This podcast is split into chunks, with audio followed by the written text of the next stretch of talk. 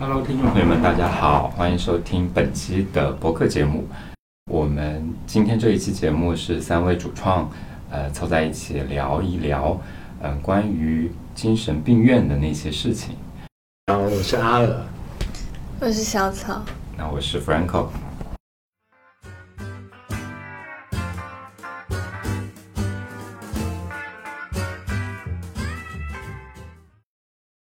后，这个精神病院其实是在大众的呃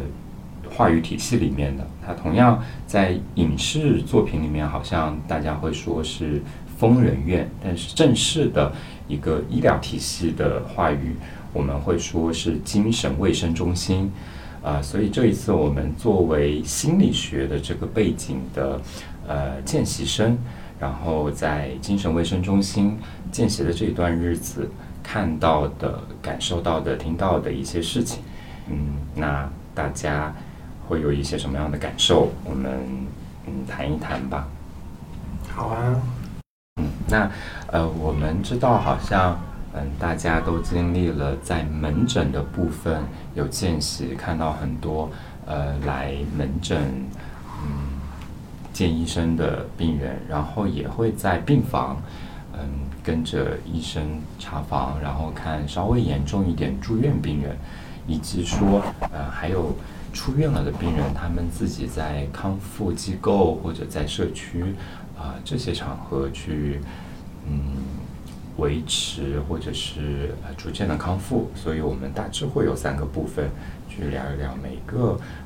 每个部分的你们的一些感受。嗯，我之前也有在嗯。就是精神卫生中心，或者说是心理科见习过，然后也有也有跟门诊经历，我就会觉得，在所有的里面，我还蛮喜欢跟门诊的。就是你是静静的坐在医生的背后，然后可能，呃，在病人同意之后，你可以继续待在那里，可能聆听一些他们很很艰难或者很很难过的事情。然后这种时候会让人觉得，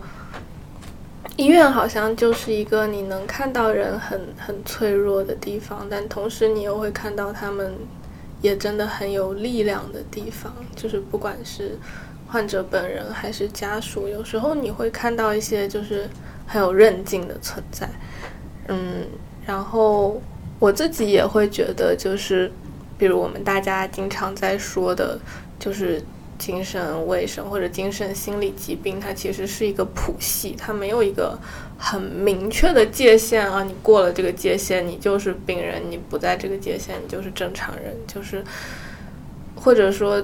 就是它是一个像光谱一样的，你会大家都会落入在这。两个极端的某一个地方，然后我会在想，就是有时候跟诊的时候，就自己也会在想，我是在哪个地方。就像我爸妈他们是学医的嘛，他们经常会有一个医学生综合症，就他们最开始学到什么疾病，就是哎，我是不是有这个疾病？然后我觉得我们在学精神病学或者在学那些症状学的时候，哎，我好像某时某刻也有过一些这样子的体验。那关于呃诊断的事情，肯定是交给交给医生了。那我们觉得我在这个过程中也是学到很多，嗯，像是嗯精神检查，就是你初次访谈的时候，你怎么样嗯比较快速的去了解他呃生活的状态，然后他。呃，有没有可能是符合诊断标准的？就是所有的这些很多知识方面的，然后嗯，对，目前差不多想到这些。嗯，就刚刚小草说到脆弱和力量的时候，其实我也会觉得，就是你看到对面呃问诊的病人，因为他确实是来医坐在医生的对面，他们是病人嘛，虽然是一个谱系，但是他们还是病人的一个身份。然后看到他们是各种问题来到呃那个门诊室，但是同时我我觉得好像也是有一个力量的部分是，他们还愿意来来求助，而且是专业的医生，然后对。对，所以这个我觉得是嗯是挺挺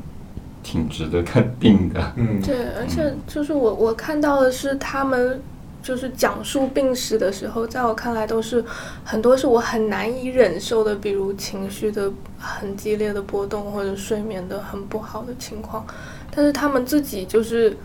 去和这些相处了很长一段时间，就有有一些有一些患者，其实他们自己这个过程中努力去平衡他自己的身心，然后还有工作生活。我觉得就是听起来就很很厉害，至少在我看来会比我比我强很多。就是他们能耐受住所有的这些，然后就哪怕他现在才来看病，但他之前也走过了一条就是很不容易的路，而且我觉得这个过程是很有力量。或者是说他也不是现在来看病，有很多医生也跟我们说，他的很多病人是常年，嗯常年都来看病的。嗯然后，呃，我们坐在那里可能只是一个瞬间，只是一个时一个时间点而已。嗯然后刚刚小草也提到，嗯，失眠、睡眠的问题，我自己也会有感觉，就是我听到很多很多的呃困难，他们都在叙述自己的困难的时候，其实蛮多的都是谈到了失眠的问题。嗯他们会说，医生，我就是睡不睡不了觉，你给我开点药吧。然后这个时候，呃，我有一种感觉，就是我感觉好像呃失眠这个问题，似乎是一个挺容易表达的一个求助的点，就是它其实会有很多呃更隐私的、更更复杂的问题，但是嗯、失眠，然后睡不好、睡不着，这样一个问题，好像更加的明显，也更容易去跟外人去表达和求助。然后呢，呃，医生开的药就是睡眠的药、安眠的药，也挺有效果的，啊，所以就感觉我在门诊的感觉就是听到挺多的，我觉得还蛮多人睡眠有问题的。嗯。嗯，那说到那个呃，就是安眠的药物，我其实也会听到医生也跟病人去强调说，这个东西其实是有依赖性的啊。然后呃也有很多常年失眠的人，他可能也用尝试了很多药物啊，所以嗯，也是虽然说它是有效的，但是也会变成说，好像慢慢的。嗯，你只能吃药才能睡觉，其实也是挺挺无力的一个状态。对啊，我觉得精神科的这种患者很多都会有这种担忧，怕那个日后会依赖这个问题。嗯可是我自己的观点还是说，有时候这个担忧真的是日后才会发生，可是我们痛苦是在现在的。嗯而且一个药它能被核准上市，其实它的副作用相对综合起来，你对你的这个现在症状本身的痛苦，甚至对症状对你的伤害而言，它绝对都是利大于弊，远大于弊才会被核准上市。所以我还是很鼓励，就是大家真的是勇勇于去看病跟服药。嗯我觉得是很重要的，管管他依赖呢，我还依赖喝酒，什么东西我也依赖啊。对，对啊，谁不依赖其他各种东西呢？或者是说，还蛮多人，呃，与其说担心它的依赖性，不如说担心它的副作用。嗯然后刚刚二二也提到一点，它是经过还蛮严格的标准上市的，而且医生也是，呃，他自己有专业的背景给你开的那个剂量的。然后有的医生他就会还蛮坦率的说，他说你这个量你就吃，因为他已经非常的安全处理 给到你的量了。嗯嗯，然后其实你可能 double 一下都没问题，嗯。但是你就按照那个量去吃，其实真的是，当他这样说的时候，其实会马上一下放下了这种担忧，就是对于药物的剂量的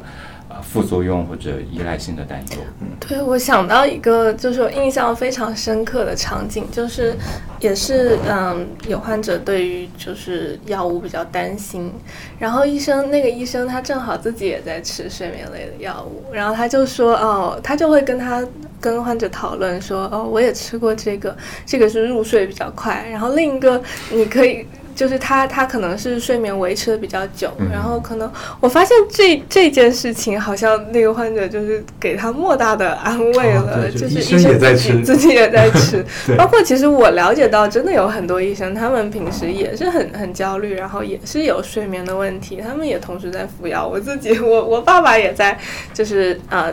这这一两年可能更年期，或者是说，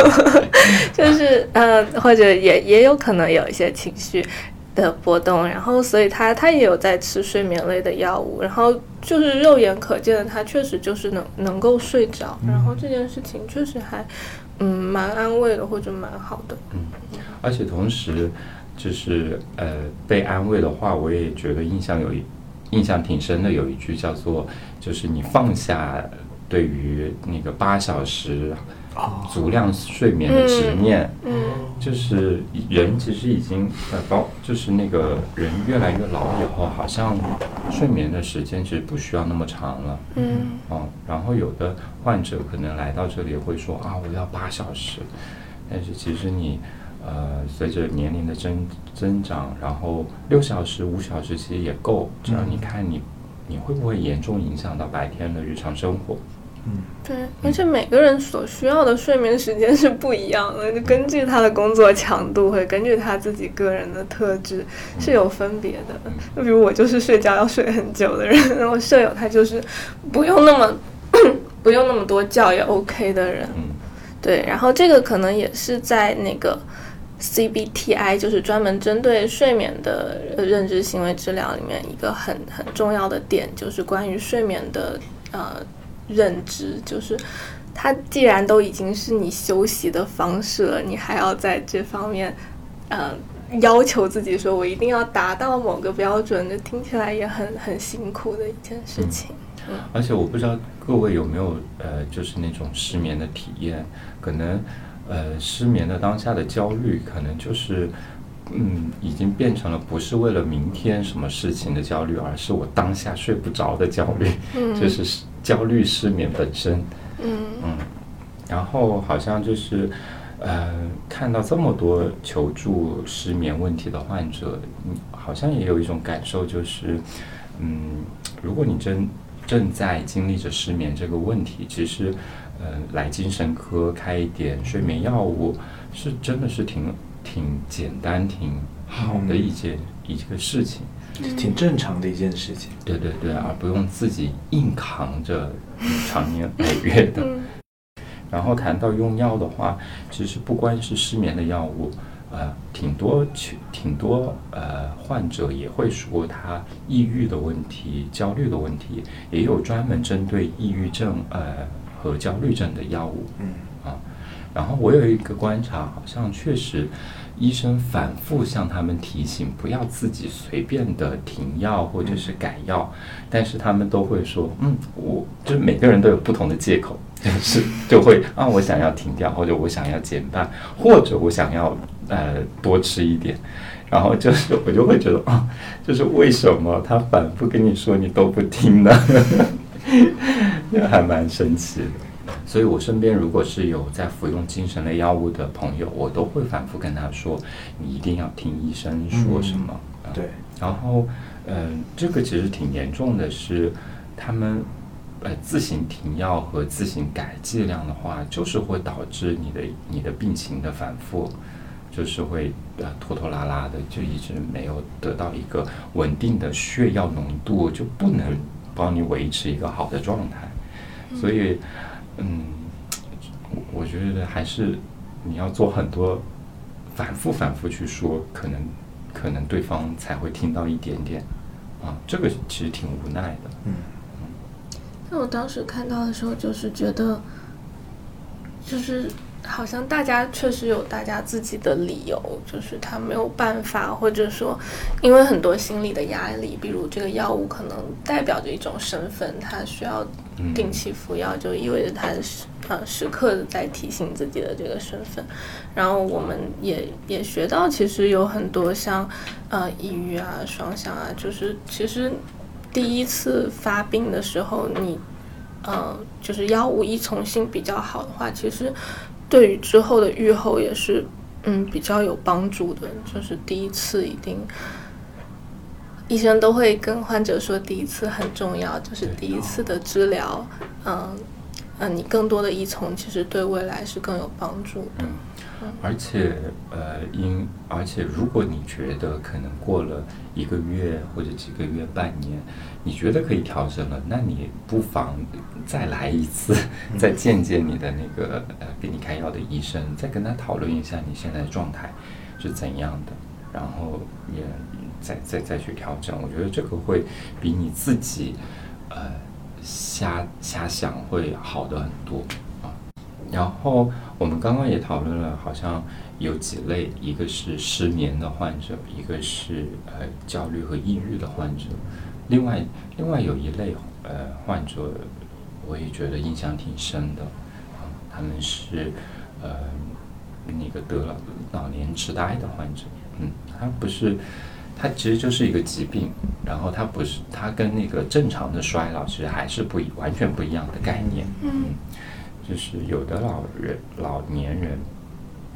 嗯，得了这个病，他才会有一些嗯，就是非常典型的症状，就是比方说认不清自己的亲人了，嗯，然后你的表达的思维也是混乱的，然后你最最基本的计算的能力都。都没有，嗯，啊，像类似这种，嗯，对，经常出现还会有妄想，就是怀疑被被偷了钱，可能是因为这跟失呃记忆力丧失也有关系，就是这都很常见的症状。嗯，然后也有看到一些，比如因为基础疾病，他们脑梗过的，然后可能就会也会。呃，出现血管性痴呆，它其实表现形式就是会和老年痴呆是很很相似的，然后呃送过来，所以才会有更多的嗯体检或者检查来确定它可能是啊，比如脑梗导致的。然后这种好像我们看到的有一些也是会有精神病性的症状的。然后我觉得更多的时候。家属反而是因为这些就是精神病性的症状，然后才会才会送过来。哦，然后是的。所以大家就是医生也一直有在科普，包括近几年也一直有在科普关于，嗯，老年痴呆就是呃比较早期会有什么样子的表现这些。然后大家好像对于这个病反而没有那么多的污名，或者没有那么多的嗯。担忧之类的，我不知道两位有没有什么可能，因为也不是他自己来，就是被送来。对，或者是说，其实大家，比方说，呃，退休了，然后没事做，打打麻将，然后就自嘲说啊，我这样子是可以防止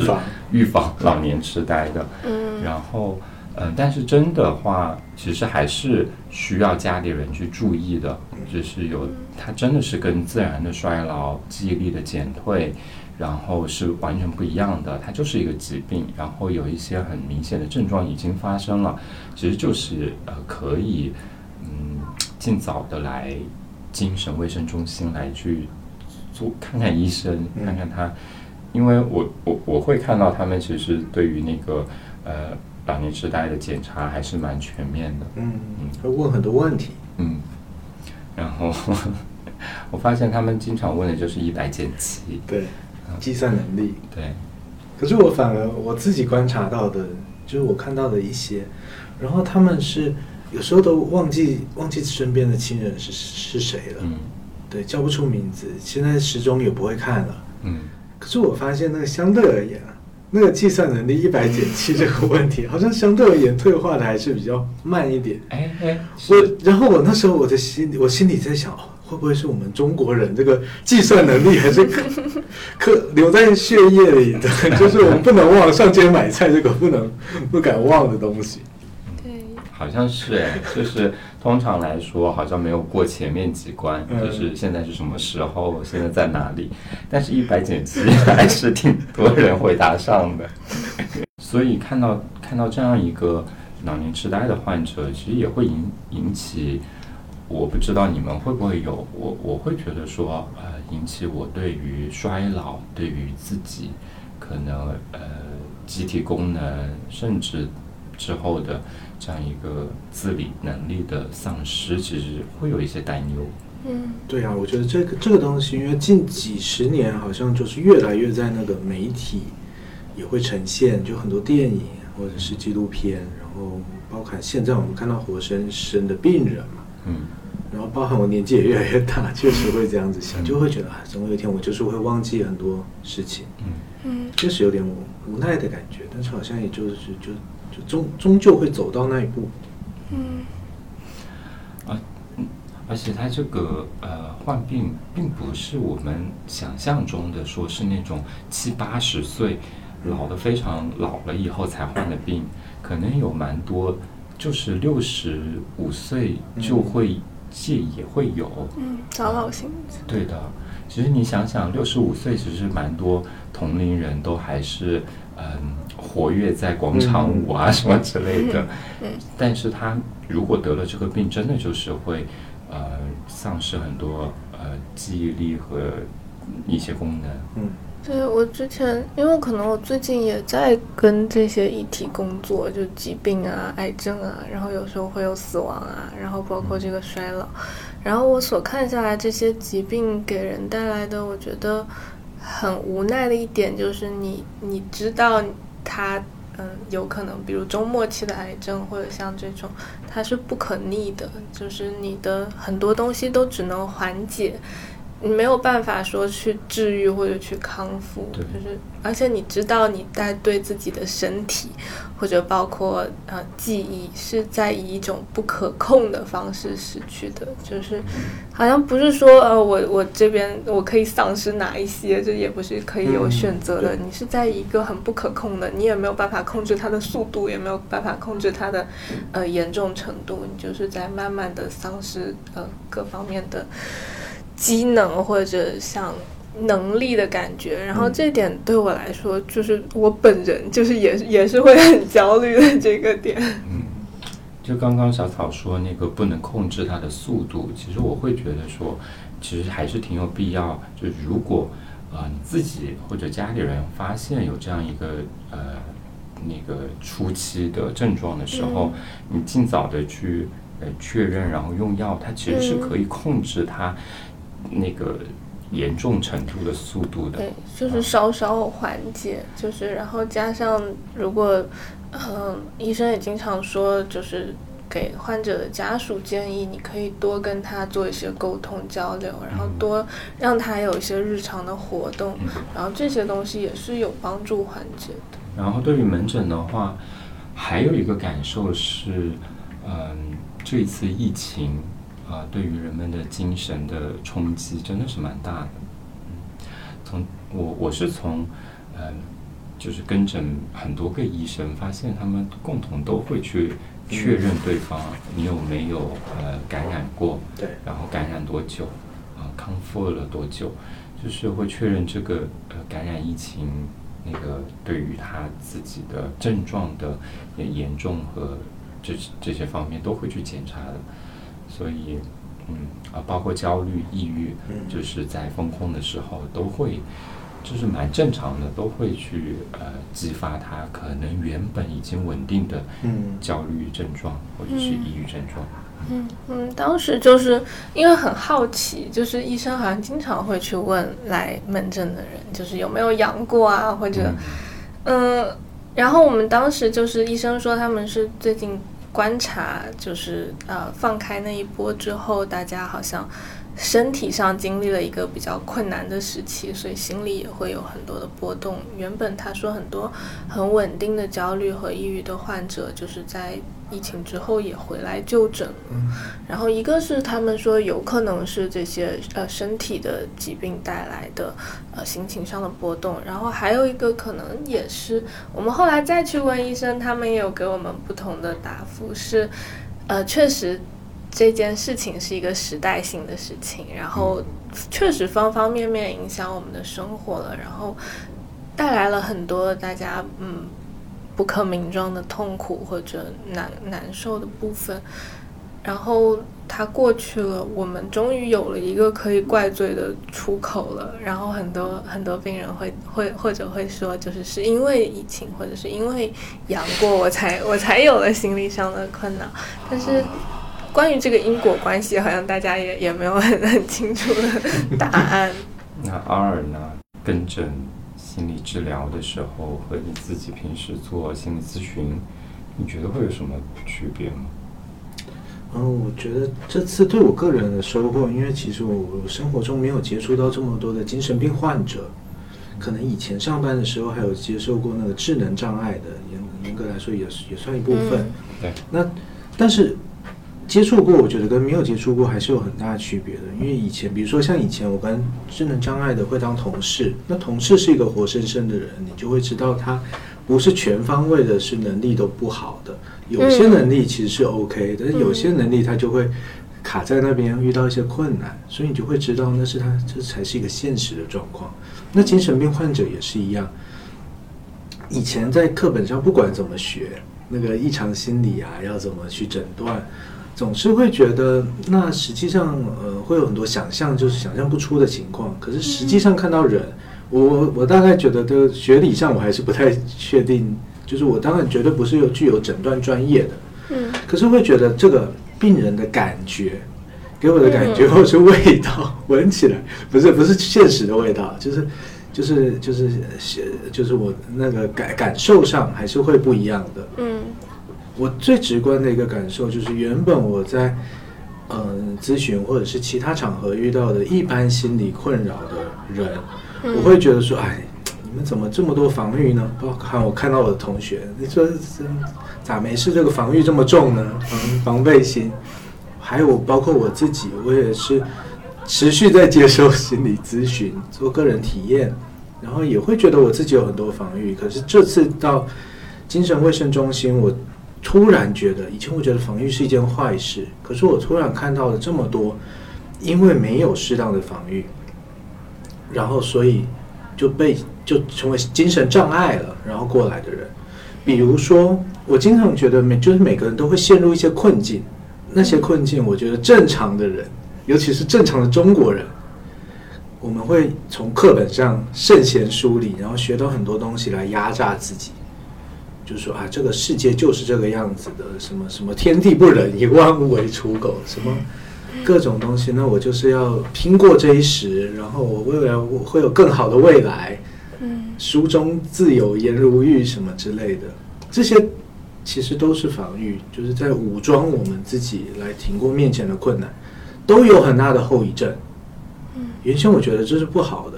可是后来才发现，哇，天哪，没有任何防御，我就赤裸裸的暴露在这个袭来的这些困境里面，那就会可能。我心理上没有这些足够的武装，那我就只好在躯体上或者是生生理的症状上来显现出来。所以我突然我就，哎，我又回去更更爱我的来访者还是什么其他的人，就我觉得防御挺好的。我们那些真的是还是我们的，不管是不是好朋友，但是我们陪着我们走了这么久的东西。嗯，对，所以会对于呃个体他。他自己的防御机制，嗯，会有不一样的看法了。对，嗯，以前会觉得说，嗯，这个可能甚至是阻碍心理咨询的 一个一个一个东西，需要拆掉，对，需要绕。以前会有这个拆解、拆解的这个感觉，现在就觉得我们好好爱护它吧。嗯，或许就是它存在也是能够保持它呃。现在还还还社会适应的部分，对对对，嗯。因为刚刚阿尔说，我就想起来，就是，嗯，有很多他不是以情绪为主诉来。精神科的，他们是以睡眠或者以躯体症状，对，然后也有一些疑病的患者，他们是跑了各大综合医院检查了各个科之后才被推荐过来的。然后我就觉得，确实对于我们大家而言来说，生理上的问题，像我有睡眠问题，或者说，呃，我的胃不舒服，我哪里头疼。对我们来说，好像是更没有压力的一件事情，是完全可以去求助的。然后，嗯，可能也会碰到一些，比如，呃，医生也会担心他是不是有抑郁的症状，因为其实像我们刚刚一直提到的睡眠还有饮食，都是很多心理精神的呃疾病非常重要的指标，就是他们呃患病的早期，其实就会出现很多呃睡眠的、食欲的、情绪的呃困扰。然后我就感觉好像这部分大家是不是也像阿尔所说的那样的防御，就是嗯。睡眠和身体是很很很可以启齿的，或者说没有没有任何顾虑展现的脆弱的部分。我也我也蛮好奇，两位就是两位会作为男性或者在在社会上工作的男性，经常我们的文化里会有说男生嗯有泪不轻弹啊，然后不要很轻易的展示出自己的脆弱的部分，或者不要呃以一个情绪不稳定的。呃，状态示人的这种压力会不会？我自己感受到，好像有时候在门诊里，一些比较呃中年或者比较年长的男性患者，他们很少提到自己的情绪。嗯嗯，对呀，我不就是吗？嗯，那我觉得还蛮蛮蛮开心的是，我越来越看到身边的呃，会越来越。不被这个绑住，就是为什么？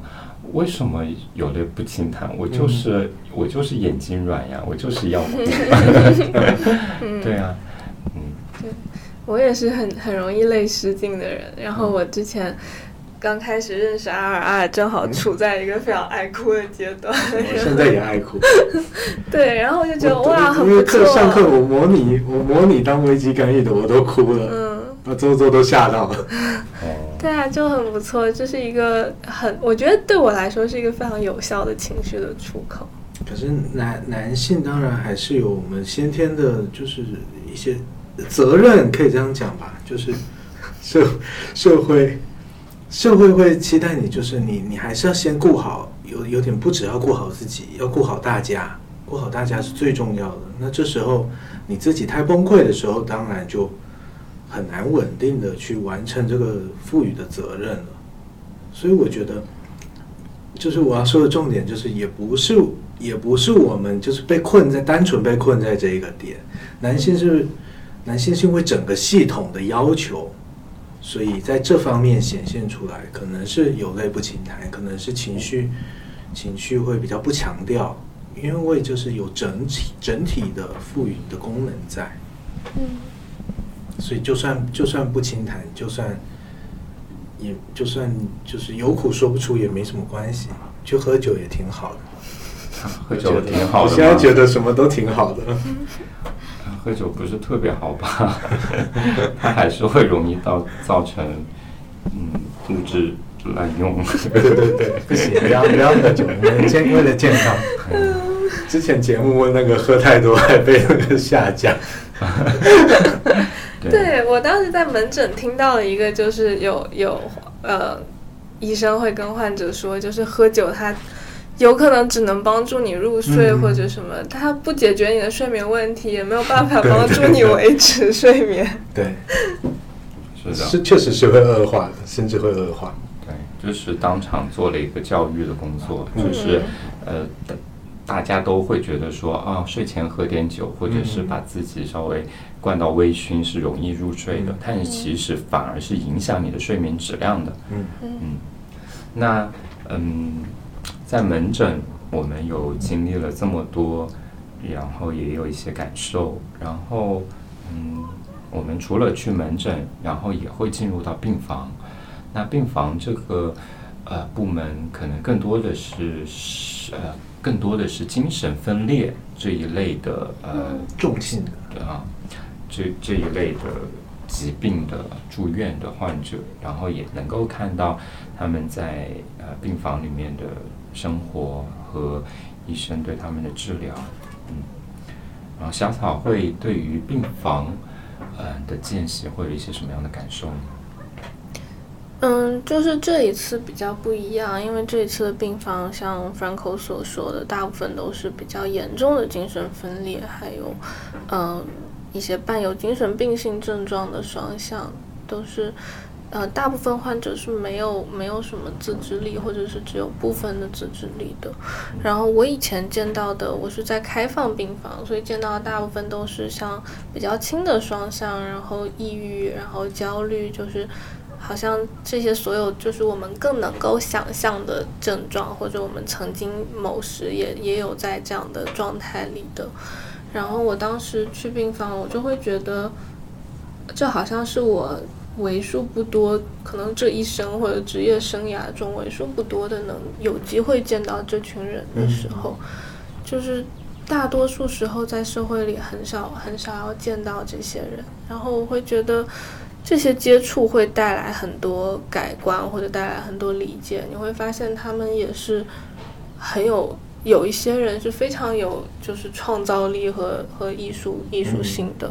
然后你以前没有机会更多的去了解他们。我是在这个病房里算是补充了很多，一方面是阿尔所说的症状学的部分，书上学的内容好像变成具体的人他活过来了；另一方面就是对于他们的生活的想象，好像有了一部分的。改观或者有一部分印证也好，就是有一个很具体的接触的机会，对我来说确实是很宝贵的。嗯，但也会在想啊，就像我们以前，呃，本科我们做社工的时候会呃关注残残疾人，然后就说老师说全中国有多少多少的残疾人，具体的那个数字我忘了。他说为什么这么多人我们在。大街上没有看到。嗯，我当时去美国最最印象深刻的一点就是，我说哇，他们的残疾人好多，就路上呃跑的，然后轮椅推出来的，然后去看比赛的，就是坐坐着坐着轮椅，然后有也有一些冲的，也有也有一些是呃，就是可以开车，然后可以出来做很多娱乐项目的。我说哇，他们怎么这么多残疾人？后来一想，美国的人口也就是我们的四分四分之一左右，他们他们按照同样的比例，他们的残疾人不可能比我们的多。那为什么呢？我们的残疾人都去哪里了？他们可能在家里没有，因为没有足够完善的呃设施，他们没有办法很安全的出行。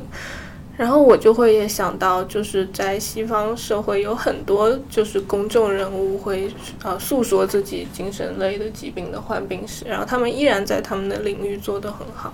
然后我就会在想说，那我们的这群人呢，他们去哪里了？然后我好像在病房里看到了一些，然后可能也有很大一部分他们在社区，在他们自己家里，没有那么多机会走出来。对我当时是有一个这样的感受，就是他们都去哪里了，然后我有一个机会看到他们。嗯，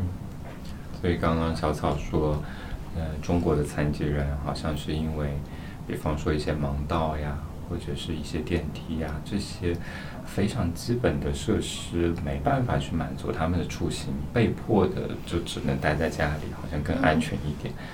嗯。然后精神病患者好像也会有面临这样类似的困境，嗯，就是感觉好像，嗯，大家会觉得说他可能会有攻击，嗯，他人的可能性，然后也会有那种，如果说是肇事肇祸的话，是会呃不承担刑事责任之类的，就会觉得。还是挺危险的，或者是怎样，所以会感觉是他需要被人管理的，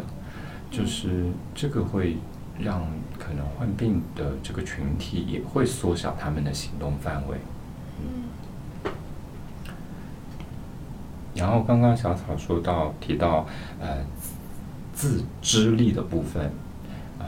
其实是这个自知力是对于呃自己。身上的疾病的认识，就是多大程度我是，呃，我现在的幻想幻听是我疾病所导致的，嗯，然后，嗯，我们也会讨论到，好像对于病人的自知力，其实也是一个双刃剑，嗯，就很像是阿尔刚刚提到的防御是一个双刃剑一样，嗯。嗯，因为，呃。知道自己得病其实是挺痛苦的一件事情。哦，对对对，嗯。但是如果我不知道自己得病，我幻想的那些东西都我就百分之百就是认为它是真的。嗯。啊，那我真的在自己逻辑自洽的世界里，我就是活得挺好的。嗯。啊，我不认为我有我有病，啊，或者是甚至我觉得整个社会都有病，这样子的话好像没有那么的痛苦，嗯。所以自自知力一方面，嗯，挺影响他疾病的呃愈后的，但另外一方面也是好像在让他嗯生活的没有那么痛苦。嗯对我刚翻了一下笔记，就是当时有讨论就是自制力的判断标准。第一个是说，就是我能不能意识到大家就是社会中大部分人或者呃文化所当中的就是比较比较异常的现象。然后第二个可能是我能不能意识到我自己处于一种心理或者精神的异常当中。然后再接下来是说，呃，我能不能意识到我的这些异常是由于疾病造成的？有些人可能会觉得我我我有这些呃症状，但是我我没有病啊。然后呃，再往下才是就是我能不能意识到我的这些症状是可以通过呃治疗来来控制或者缓解的。就是老师当时说它是一个就是。就是像阶梯一样，它是一级一级往上的。然后你自制力恢复的过程，可能对于有些患者来说也是很很痛苦的事情。他得意识到自己，呃，有这些症状，然后得意识到自己可能不受控制的做过一些有可能会让自己后悔的事情。然后他们会意识到，比如我们的社会现在还没有足够接纳这些。这些的症状或者这些的疾病，逐渐意识到这些的过程中是很很痛苦，或者说有些，呃，老师是说是要去防止这些患者，就是，嗯，就是他们有可能会导致的抑郁，或者他们有可能会导致的，就是更更严重的病耻感。然后我当时就觉得，呃，确实好像病房是一个很很很温暖或者很。像一个小世界一样，他没有，就是保护他们从就从外界那些比较比较痛苦的事情，或者比较嗯不那么不那么平等或者不那么理解他的那些事情，就是帮他们保护起来的这样一个小世界。然后，我倒觉得好像小草说的那种温暖的小世界，我我其实。没有特别大的感受，因为你说如果嗯描述的那么美好的话，你愿意住进去吗？我我是不愿意的，所以就只能说在当下，它是一个呃严重的精神分裂病患者，然后他在那个那个呃居住的条件是嗯是。基本有保障的，只能这样说。我我个人的看法。对我，我纠正一下，就是，嗯，更多的是可能我之前关注到的有一些，嗯，开放病房的，就是有一些，嗯，比如抑郁的，呃，青少年，然后他们在出院的时候是有很多不愿意的，他们会还挺经常反复住院，然后出院的时候又不愿意。对。那这个点可能也是我刚刚所说的点，就比如。呃，在医院的时候，它是一个外界刺激比较少的，然后有的医院它会有一些团体的活动，其实也是有日常的生活的安排的，然后再加上因为这里工作的人，不管是医生、护士还是护工，对于这个疾病都是有了解的，然后他们可能会更理解患者，或者说更能以一种比较温和的、包容的态度对待他们，然后可能出去了之后。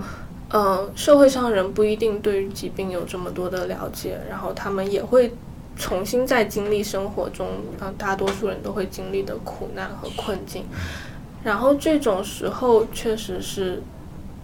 就比较困难，然后有可能会导致他们再次入院，包括精神疾病的患者也是，他们有的恢复到出院标准之后出去了，比如他药物没有很好的监控，再加上他的环境不是一个很安全、很包容的环境，其实也有可能就是导致病情的反复。嗯嗯，而且还有一部分可能他在呃病房里面承担一些嗯。部分的责任啊，小组长啊，或者是一些工作，大家还真的是觉得还他挺有价值的，然后大家也都愿意听他的话之类的。但是如果他出院了，可能就嗯面对同样的呃社会标准，他其实是会比较落后的。对啊、所以这样子的话，他反而愿意再回到病房，他能够找到自己的价值，找到呃尊尊敬他、欣赏他的这样一群人。对，然后呃，对于这样一个呃病房这种呃小世界、平行的世界，嗯，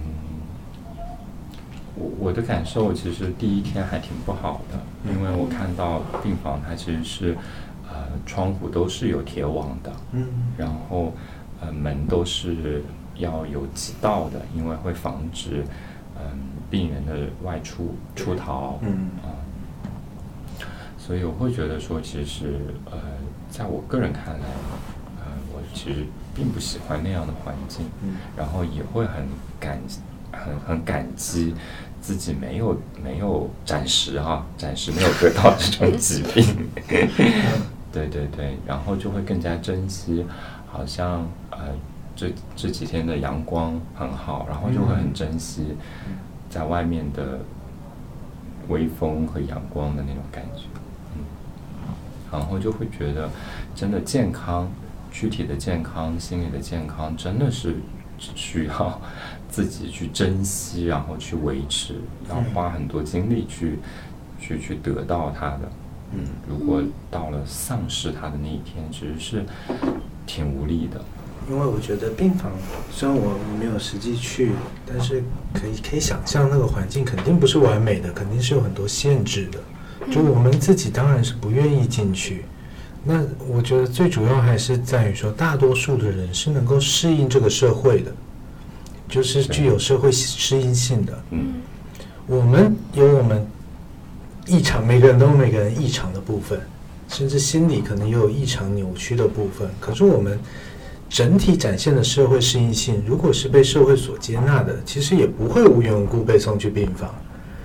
就算是就算是我我说的直白一点，就算是我有妄想，可是我在工作上面是能够胜任，生活上面能够自理，那么我也不会被平白无故的送进去。所以说，病房这个环境，我觉得，嗯，当当然就是在里面好不自由啊，嗯，所以我们当然不想要进去啊，我爱这个世界啊，我爱自由啊。可是如果我真的是不适应这个社会的，我爱自由，但是自由爱我嘛，社会也在适应我呀，社会它可能无法适应我，所以最后也只能做这样子一个这个综合的处理。就是不是只有我要生活，社会上其他人也要生活，我大概是这样子来来理解的。所以，我们努力的在适应这个社会，甚至建立一些防御，在适应这个社社会，也是在保护我们自己的异常的部分、独特的部分。我觉得该怎么讲，就是每个人都有怪怪的地方，可是每个人也都在奋斗着。嗯我觉得这个奋斗也是保保护我们自己，终究是有一些责任是我们得自己承担，不然我们就要让渡我们的这些东西，让别人来保护我们。或者是说，呃，反复住院的或者一直住院的人，他其实某种程度上说，他其实也在适应这个社会。嗯比方说，如果他出他出去了，他需要非常艰难的去为去工作，然后呃挣的收入可能也很艰难的让他生存。但是如果他住院的话，其实可能情况会轻松很多。对啊，嗯，只要规则允许，我觉得这很好啊，不是很好。这意思我的意思是说，如果他有选择，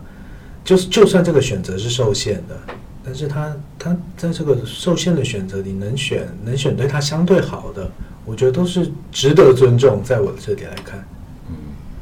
所以还是说是呃，我们每个人还是站在自己的角度去去去看这件事情，嗯因为我会发现，嗯，就是我还蛮注重，就是你刚刚说的自由嗯。和权利的，嗯。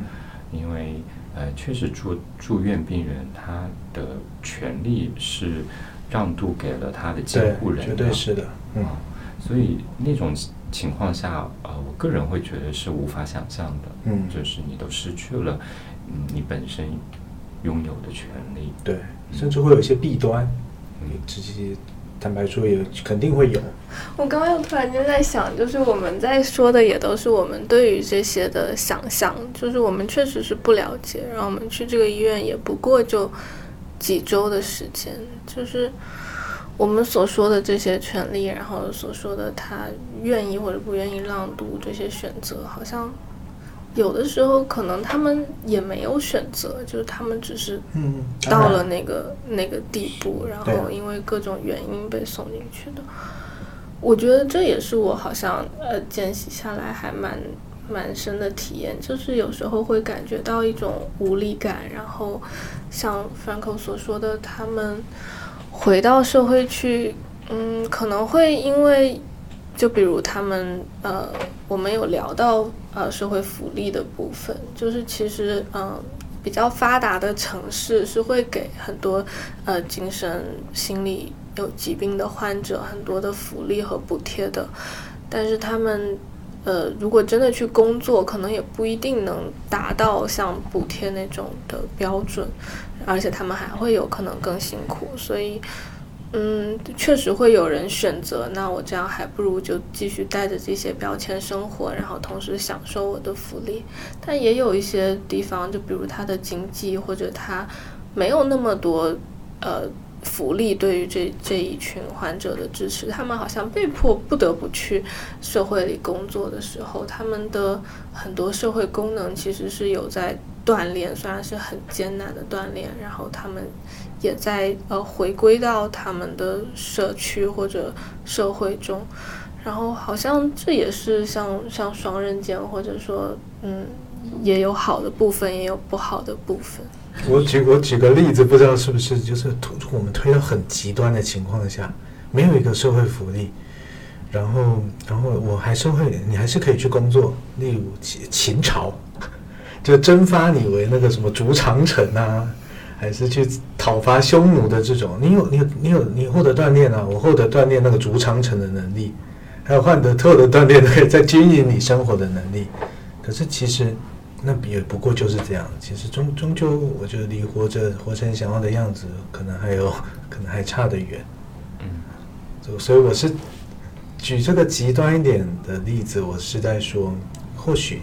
你硬是要在社会上生存，可能还是能活，但是可能并并就是就是到底终终究终究是什么？如果让如果让人有的选的话，嗯嗯，是不是他还是会自己去选，自然会选对他比较好的嘛？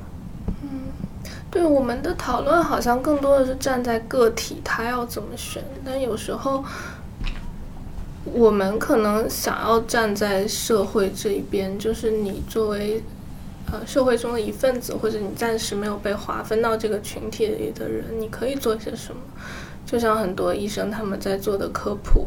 然后比如你作为一个在职场中工作的人，你愿不愿意和这些有过这些呃疾病的亲历者一起共事？然后你愿不愿意你你的朋友圈里有有这些的呃朋友们？我觉得这些是社会，就是我们在社会中其他的人可以做的努力，就是相比于我们一直在探站在个人的角度探讨怎么样是对他更好的，其实也可以站在更广大的角度探讨我们怎么样做会让他们舒服，或者过得更更舒服、更自在一些。突然荡下来了，抱歉。小草刚刚提到的，就是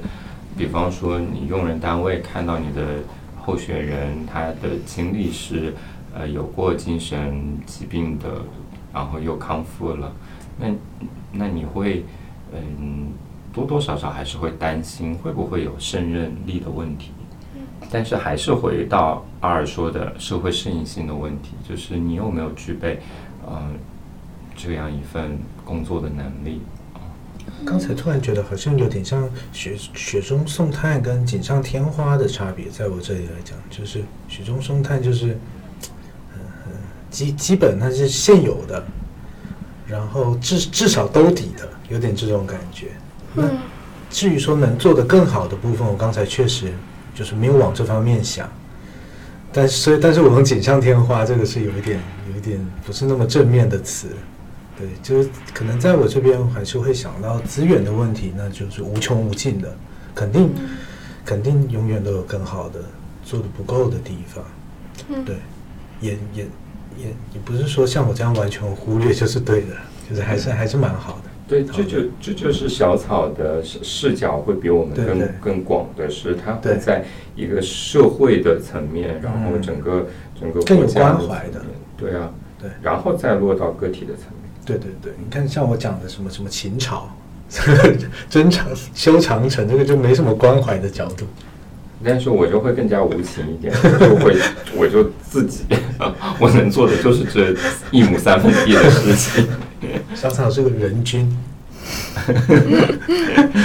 不过我觉得确实也是有很多，嗯、学到的部分，类似于我们去参观社区的康复的那个，呃，小中心嗯或者小项目。我们当时去的时候就觉得，哎，这个环境好像又不怎么样，然后又有点闭塞，然后这么多人在这里，他们可能也没有足够的课程。我当时，我觉得我当时看待他的角度就特别像一个你去评估社会项目的学生的角度，因为你见过更好的，哦你总觉得他们能做得更好。嗯你理想中的社会是一个更好的社会，但其实当时那个老师他给了我一个回复，他就说有总比没有好。然后我觉得这也是阿尔刚刚所说的那个角度，就是我们当然有期待，但是现实如此。然后我们。呃，我们的期待也不是说没有意义，或者说很无力的。我们之所以有这样的期待，所以才会有这么多的人一直在做科普，一直在做各种各样公益的项目。比如像一直做庇护性的就业的项目的人，就是因为我们有更好的、更高的期待，然后我们想要给他们更好的生活的环境，所以才会有一批一批人一直在坚持做一些看起来，比如呃经济效益没有那么多，或者投入和产出不是那么成正比的事情。我当初去看社区的康复项目的时候，我自己的感觉就是，哎，一看觉得环境不怎么样啊。可是我我那时候真的是随即，我会想到的就是，那看起来不怎么样的环境，我这个外人都看得出来。可是老师会讲，就是说，哎，之前疫情期间都封闭了，有学员就一直会问说，你们什么时候开？嗯意思是他们想要回来的。那换句话说，你这个看起来就是破破烂烂的地方，为什么一直想要回来？嗯就是我觉得任何一个地方，只要它是有呃组成一个群体，让你有嗯归属感，团体的归属感。对，你就算在户外露营，其实我觉得也挺好的。就是像像我稍微，比如说我自己不，我自己没有什么跳广场舞的意愿，有时候走走过去也觉得就是有点诡异。就我觉得我不属于那个那个那那那个团体，嗯可是有很多人属于啊。嗯对他们而言呢，就是呃精就精神上每天一个很还蛮重要的事情。嗯我觉得这就是什么物质条件都没有，可是他还是只要能够凝凝结成一个团体，本身就有就有它的用处了。对我当时也想到，就是团体它带来的可能是一个社交的圈子，它就嗯不再是只是在家里自己一个人生活，对它有社交，然后再加上他必须得出门，而且他每天是嗯，以一个很节律的方式出门，你得来到这里。也有一些人住得很远，他们甚至像上班一样要来通勤的。哦所以我觉得这些都是可能这个地方它存在的意义，就是它是真的有在帮助各种，虽然以主动或者被动的方式恢复各种社交技能或者社社会生活的技能。对，我觉得我是很能接受有有总比没有好这个 这个观念的。肯定的，我觉得现在这个状态，我我觉得已经真的是挺，就肯定是持续在进步了。老师自己有说嘛，就是你每天都觉得没什么进步，很无力。可十跟十年前比起来，哎，对，其实发现还是改变很大。是，所以我觉得还是要从一个时那个时间的维度去看。嗯，就即便我们看到很多康复，呃，康复项目或者是庇护性的就业是各种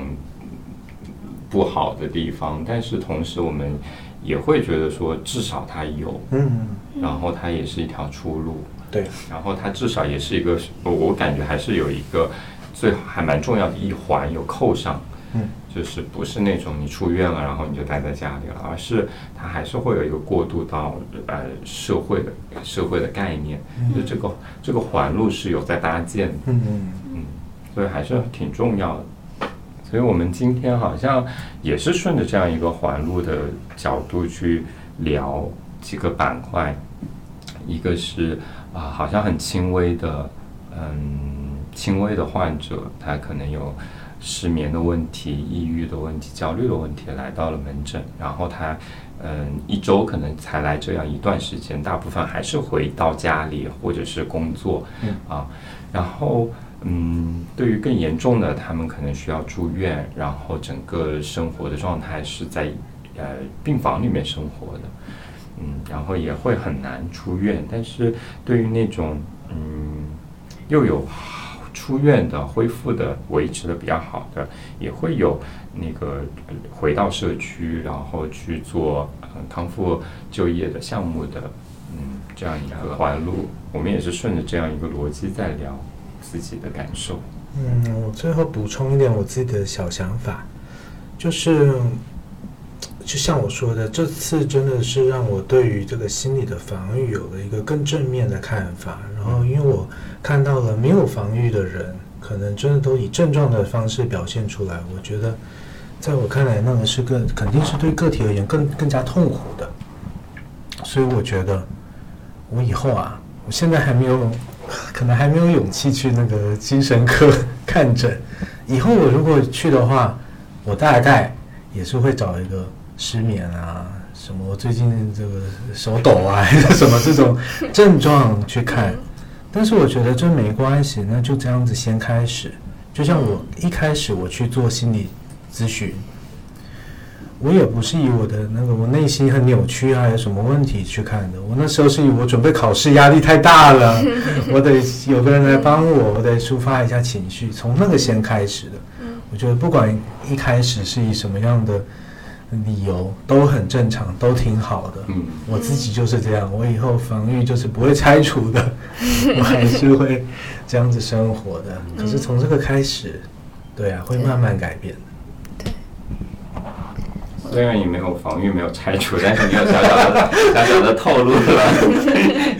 内心还是有点扭曲的。看没有看出我想拆的想法，是不是？我自己是看到了很多像关系的重要性，比如咨询中也很很在乎资访关系，就仿佛这关系都是呃一切先行的，就是其实嗯有的时候关系建立好了，你的技术反而是后来再去补充都没有关系的，你们有一个信任的基础，然后。嗯，他能理，他能了解到你，你愿意了解他，愿意帮助他的心，然后这个过程其实是很很重要的。然后我在所有的门诊或者嗯整个病房啊康复的过程中，也看到很多就是医生他们有各种各样风格的医生，然后他们也会以自己的方式去尝试跟、呃患者建立起信任。有的是很多就是像正常化的，比如我也吃药啊，我也我也有睡眠问题啊，然后呃也有一些会说啊，你你这个在我们这里都是很很小的问题，不要担心，没有关系，就是这些是正常化的。然后也有一些是。比如他先给你种下一颗种子，就像阿尔所说的，他可能以一个嗯不是那么主要的原因，或者嗯他是以一个比较表象的原因来住宿都没有关系啊，我都呃我们我们可以聊，我们来接纳这些，然后同时我也提醒你，可能不比如你的睡眠问题真的很严重，我也想要提醒你呃关注一下自己的情绪有没有什么波动，然后就是给他一个种子，然后可能他回去如果真的碰到什么事情，他会记得，哎，我有我有这么一个资源，然后我下回会记得要去求助。嗯，对，我就觉得好像这些都是关于关系，还有关于关怀的事情。嗯那我自己会觉得说，呃，给我最大的感受还是疾病，嗯，与人类的与人类的部分，就是还是你作为人，你的躯体、你的心理多多少少会有一些，嗯、疾病，然后你及时的去去就诊，然后用药，然后嗯，根据已有的医学的嗯那个经验去去处理，嗯，然后所以就会变得那种病耻感会降低很多很多，嗯。啊、就是就刚刚小草提到的正常化，就是你所经历的焦虑，然后你所经历的抑郁，甚至想要结束生命的这样一个呃想法，可能很多人都有。然后它可能也就只是一个疾病，是会有很多方法去去去解决的。所以不要放弃。对啊，就是我会觉得说，遇到问题还是要想一想什么样是最最好的方法。嗯，嗯，当然，啊、你去看诊，我觉得是一个 不错的选择。很好。对我，我刚刚又突然间觉得，有时候我们的聊天就是也是很很割裂的，说他们是他们，我们是我们。然后我在医院见习的某一些瞬间，会觉得他们就是我，我就是他们。对啊就是我在很多时候都会有这样的情况。是的，是的。所以当我在说你们的时候，我也在对自己说，包括我看到老年痴呆的人，包括看到焦虑的人、嗯抑郁的人，我都会觉得，呃，我很庆幸，但是暂时我很庆幸而已。啊，所以我会跟自己说啊，如果我遇到了这么大的问题，那我应该要去正确的处理它，啊，所以就是会，你不那个你不确定他们和你们就是非常远的，嗯，嗯，你跟你就是你跟疾病可能就很近。好，那我们今天这一期关于精神病院的事情就聊到这里，嗯。下一期节目再见。再见，拜拜